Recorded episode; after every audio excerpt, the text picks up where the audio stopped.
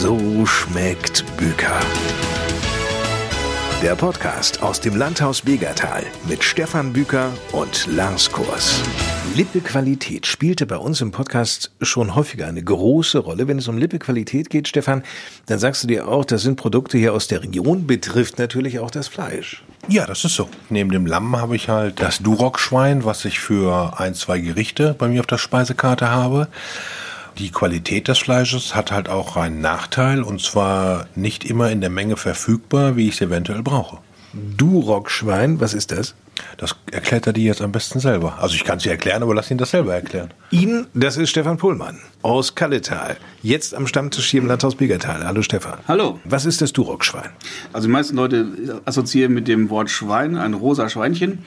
Das sind die Durocs nicht. Die Durocs, die sind braun, die haben lange Beine oder längere Beine als die anderen Schweine, sind ein bisschen schlanker und sind recht flink und emsig. Und es ist, wenn man so sagen will, eine alte Schweinerasse, die ungefähr 200 Jahre alt ist.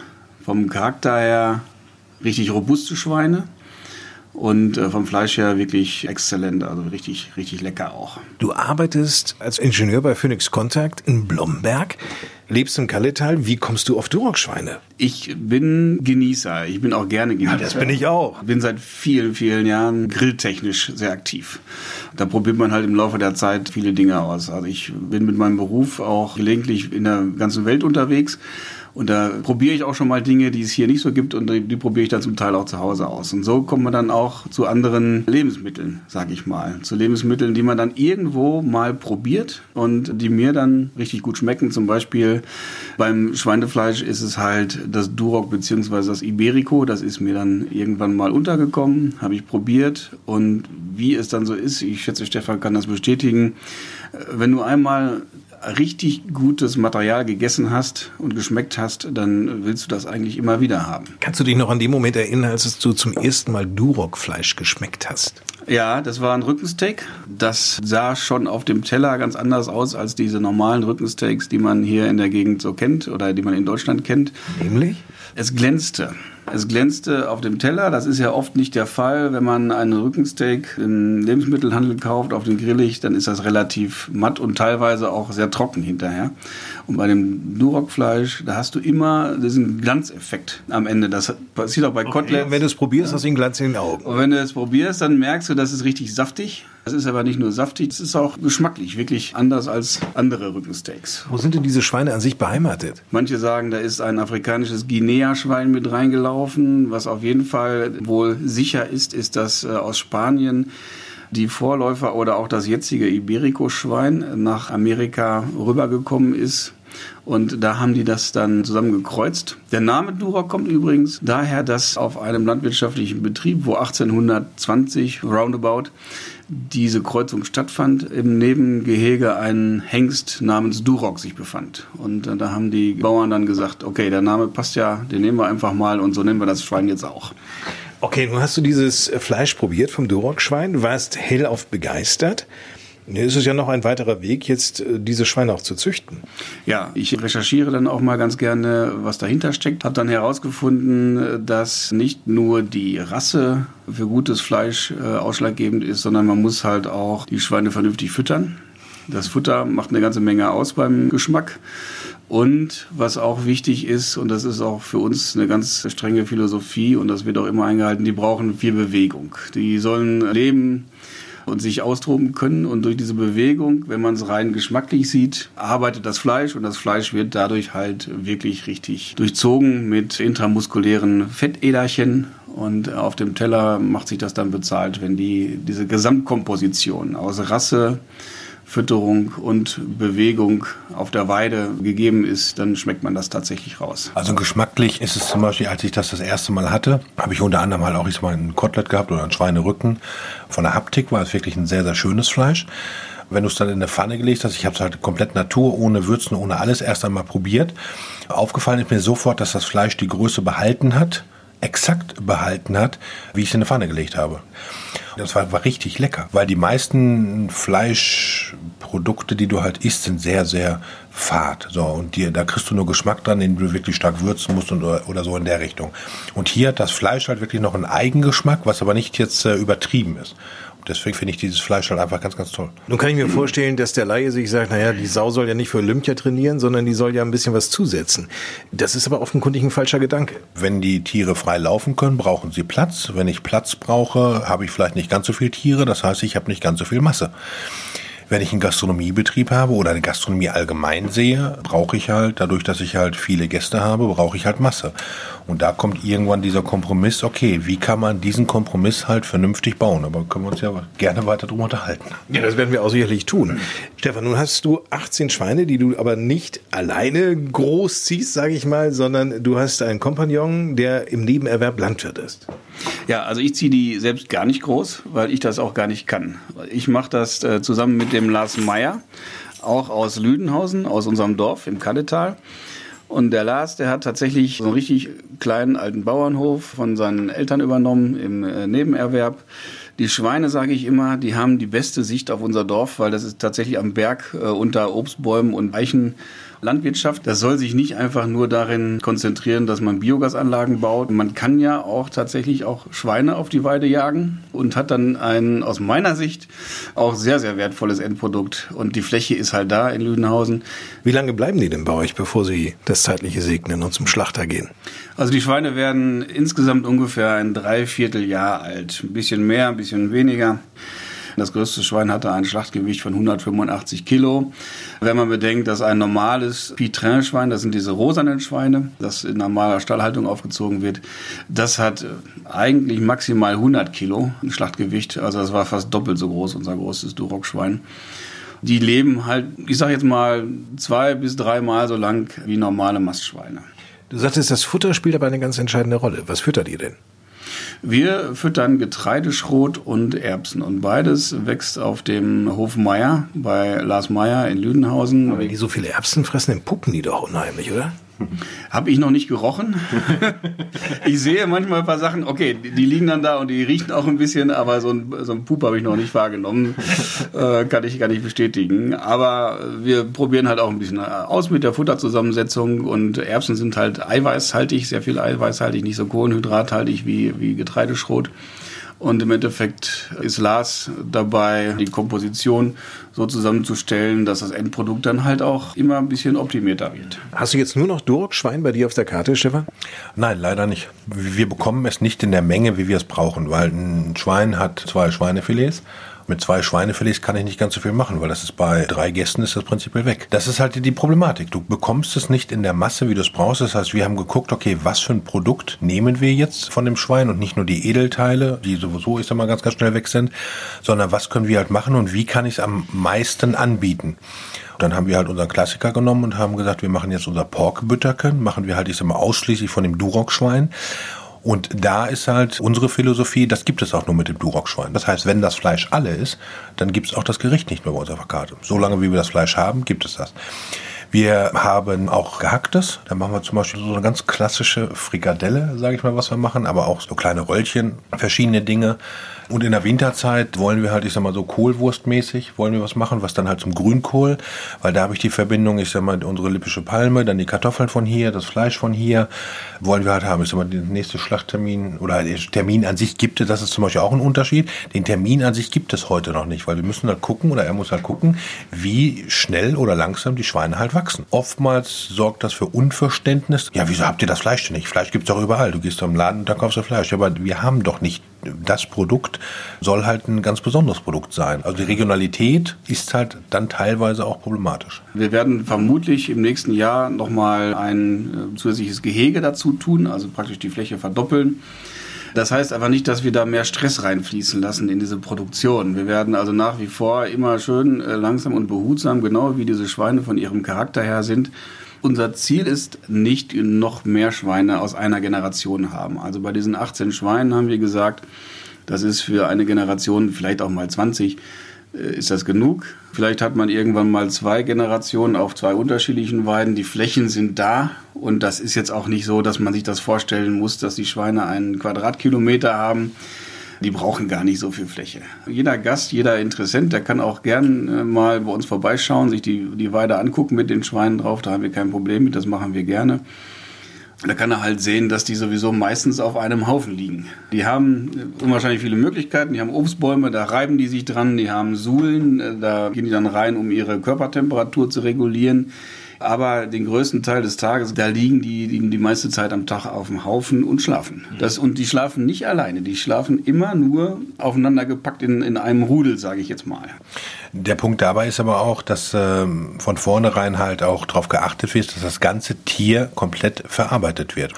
Und da ist jetzt zum Beispiel der Unterschied auch zu der konventionellen Produktion, sagt man Produktion, Aufzucht da gehen einfach, was eigentlich die, die Pfötchen oder die Schwänze oder dies und jenes werden dann einfach, ich sag mal, komplett als Block eingefroren und gehen nach China weg.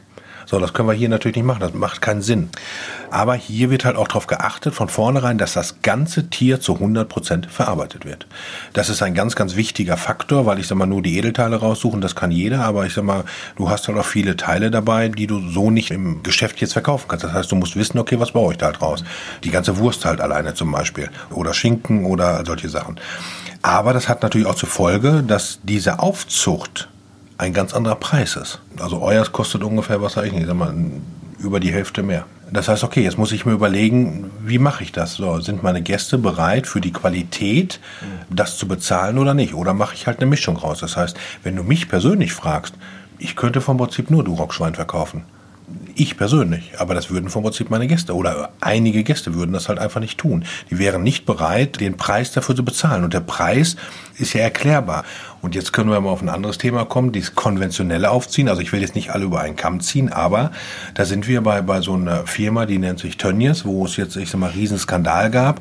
Wir haben seit roundabout, ich sag mal, neun Jahren nicht ein einziges Produkt mehr von Tönnies im Hause. Also da achten wir wirklich drauf, weil mir das nicht passt, wie die Tiere vom Prinzip gehalten werden. Das heißt, wir haben halt andere, aber auch konventionell produziert. Die Frage ist ja einfach, warum gibt es denn eine Firma Tönnies? Sie gibt es, weil die Nachfrage genau danach ist. Viele Leute, die sich jetzt, ich sag mal, in der Diskussion ganz bitterböse beschwert haben, das geht nicht und welches und wie kann man denn nur? Nein, wir würden ja. Die diskutieren so mit dir und ein paar Stunden später sind sie im gewissen Geschäften drauf und kaufen wirklich, achten drauf, dass sie nur im Angebot das billigste Fleisch kaufen.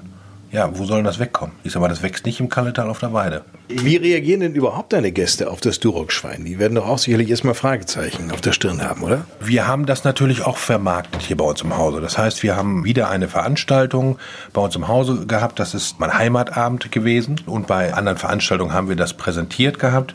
Dieses Bütterken in der Kombination, das ist halt mega, mega gut angekommen. Wir haben es auch bei einem Südstaaten-Barbecue, haben wir es auch gehabt. Da haben wir das als Pult drinne gehabt und haben das dann, ich sag mal, mit dem Whisky und sowas halt flambiert. Da war das auch mit drin. Wie häufig geht ihr dann zum Schlachter? Wir gehen relativ selten zum Schlachter. Wir, wie Stefan eben schon angedeutet hat, wir haben keine festen Schlachttermine. Ich sage immer, wir haben Schlachtphasen. Und zwar haben wir im Moment zwei Schlachtphasen. Einmal im Sommer, Juli, August, Pi mal Daumen, und einmal natürlich November, Dezember, weil das die, die klare äh, Fleischsaison ist, Wurstsaison, Bratensaison. Wir schlachten ja in Bavenhausen, also im Nachbardorf praktisch von Lüdenhausen haben bei äh, dem Schlachter Lüttgemeier jetzt schon Termine reserviert, weil der als Hausschlachter mittlerweile wird das auch wieder wertgeschätzt. Der dreht auch im roten Bereich. Ich hoffe dann, dass wir mit den Schweinen bis dahin soweit sind, dass wir auch dann an den Termin die Schweine schlachten können. Du erzähltest gerade, Stefan, äh, dass das Landhaus Biegertal der einzige gastronomische Betrieb ist, der Duroc-Fleisch von euch anbietet. Wie vermarktet ihr denn die anderen Dinge des Schweines? Also wir sind angefangen damit, die Schweine auf Reservierung an Freunde und Bekannte zu verkaufen. Das hat dann Kreise gezogen, dann haben die Kollegen sehr stark nachgefragt, das tun sie immer noch und mittlerweile ist es soweit, dass sich das äh, rumspricht, dass es bei uns dieses gute Fleisch gibt. Habt ihr eine Homepage? Wir haben auch eine Homepage, die heißt weserbergland-duroc.de, Duroc mit C.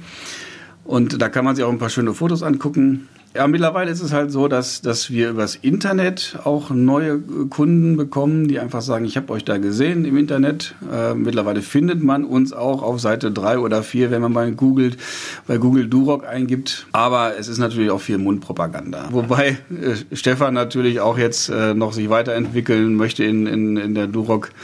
Sparte und da wollen wir mal schauen, was da noch passiert. Ach, das klingt ja interessant. Ja, die Wurst werden wir weiter mit aufnehmen, was halt davon halt da ist, weil sie auch einfach mega lecker ist. Was gekochte Leberwurst, Teewurst? Gekochtes Mettwurst, Leberwurst, genau sowas in der Richtung. Und auch eine Blutwurst, meine ich, macht er auch So, und das, die wird es dann halt auch, ich sag mal, in, in so dieser Richtung Himmel und Erde, was du halt kennst, wird es hier angeboten bekommen in der Winterzeit. Und dann gucken wir, was wir sonst noch. Ja, Braten ist jetzt relativ einfach, aber an sich ist das Fleisch fast zu, auf der einen Seite zu schade, das als Braten zu, zu, zu machen. Das hört sich blöd an, aber ist wirklich so.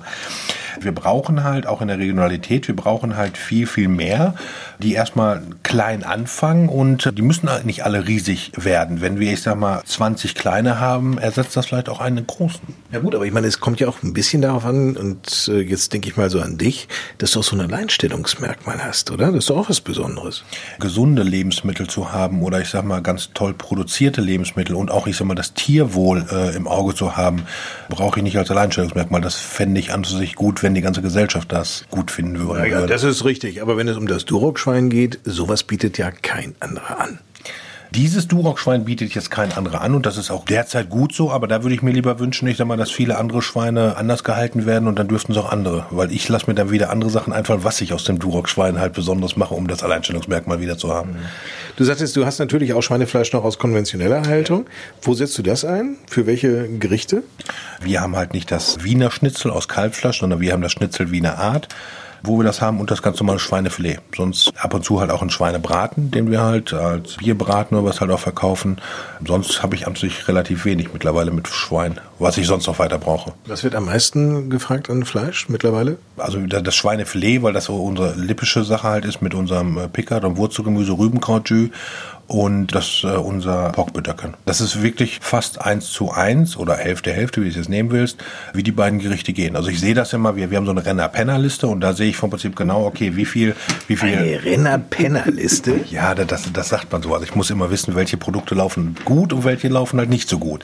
Das Porkbütterken und ich sag mal das Schweinefilet mit dem Pickard und Wurzelgemüse läuft an sich eins zu eins. Mhm. Stefan Pohlmann, du hast jetzt hier schon bei Stefan Büker wiederum nicht nur jetzt jemanden gefunden, der voll und ganz auf deiner Linie ist, wenn es um das Duroc-Schwein geht, sondern du hattest ja davor auch gesagt, ich habe das damals probiert, das erste Mal ein Duroc Fleisch, sage ich mal, auch wirklich genossen. Jetzt erlebst du es hier im Landhaus Begertal. Ist das nochmal ein ganz anderer Genuss, hier von Stefan Bücker das zubereitet zu bekommen? Ja, Natürlich. Auch wenn du ein Grillmeister bist? Nein, ich bin kein Grillmeister. Das, äh, nur weil man so ein paar Grills zu Hause hat, heißt das nicht, dass man Grillmeister ist. Äh, ich bin immer noch in der Ausprobierphase und da werde ich wahrscheinlich mein Leben lang auch drin bleiben. Also du bist aber über den Elektrogrill schon hinaus? Ich bin weit, weit darüber hinaus. Im Moment bin ich mit meinem Pelletgrill ganz intensiv am Testen.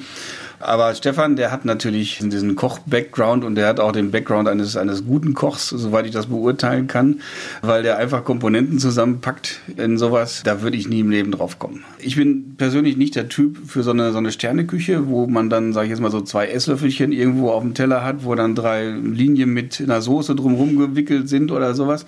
Sondern bei Stefan, äh, da kriegt man wirklich was auf den Teller. Das heißt, es besteht die Chance, davon satt zu werden.